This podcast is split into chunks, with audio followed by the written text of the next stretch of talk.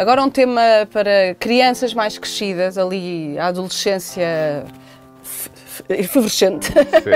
O que fazer quando eles pura e simplesmente dizem mamãe, papá, eu não quero estudar? Essa resposta não é fácil. Pois não. Uh, acho que, em primeiro lugar, temos que perceber se há alguma obrigação, um trabalho para entregar, algum prazo, algo que efetivamente Tem as crianças que tenham ser. que cumprir. E se tiverem, nós, como pais, como responsáveis, vamos dizer: atenção, tu tens esta obrigação, tens este limite de tempo, portanto, eh, já estás a aproximar-te muito, se calhar chegou a altura de deixares de fazer outra coisa porque tens que cumprir isto. Depois podes ir brincar, podes ir fazer o que quiseres, mas neste momento tens que, que fazer. Se a criança for mais ou menos responsável, não, não queremos que as crianças sejam adultos. Isto também é importante. As crianças vão ter momentos de irresponsabilidade, que é normal uhum. de, pela sua imaturidade. Mas se a criança for mais ou menos responsável, se for mais ou menos cumpridora, acho que faz algum sentido eh, dar-lhe alguma liberdade de escolha.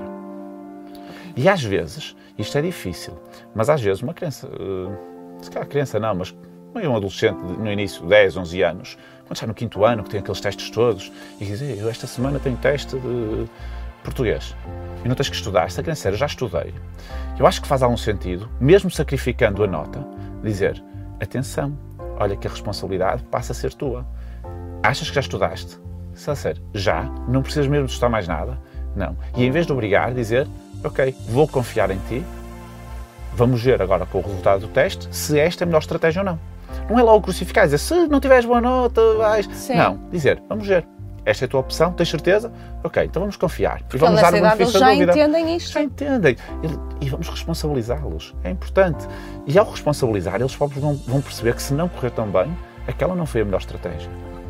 Certo? Não preciso estudar, porque eu já sei, ou porque eu já estudei, ou porque eu já vi. Volto a dizer, isto pode ser adotado nas crianças que são mais ou menos responsáveis. Às vezes há aqueles que não querem mesmo, mesmo estar, encontram mil e uma desculpas e depois os resultados não são bons por falta de trabalho, porque não estamos aqui a discutir os resultados quando a criança tenha mais dificuldades. Agora, se a criança não tiver essas dificuldades, se for por falta de trabalho, depois os pais têm que intervir um bocadinho. Mas, de um modo geral, eu acho que a liberdade com supervisão eh, e com responsabilização uhum. é o melhor caminho. Deixá-los crescer, mesmo para isso, tropecem uma outra vez se for no se início do ano. Se satisfaz ali no meio. Sim, não há problema vão... nenhum, não é por aí. As notas, eh, até o décimo ano, deve-se deve tentar mostrar às crianças que são um indicador de trabalho. Não se deve exigir notas, deve-se mostrar-lhes que se trabalharem mais, provavelmente as notas vão ser melhores. Se trabalharem menos, provavelmente as notas vão ser piores. Portanto, se nós conseguirmos mostrar que é isso, eles quando chegam ao décimo ano já chegam lá com alguma maturidade e algum entendimento sobre o que têm que fazer para a frente, que efetivamente a partir do décimo ano. É que está a valer.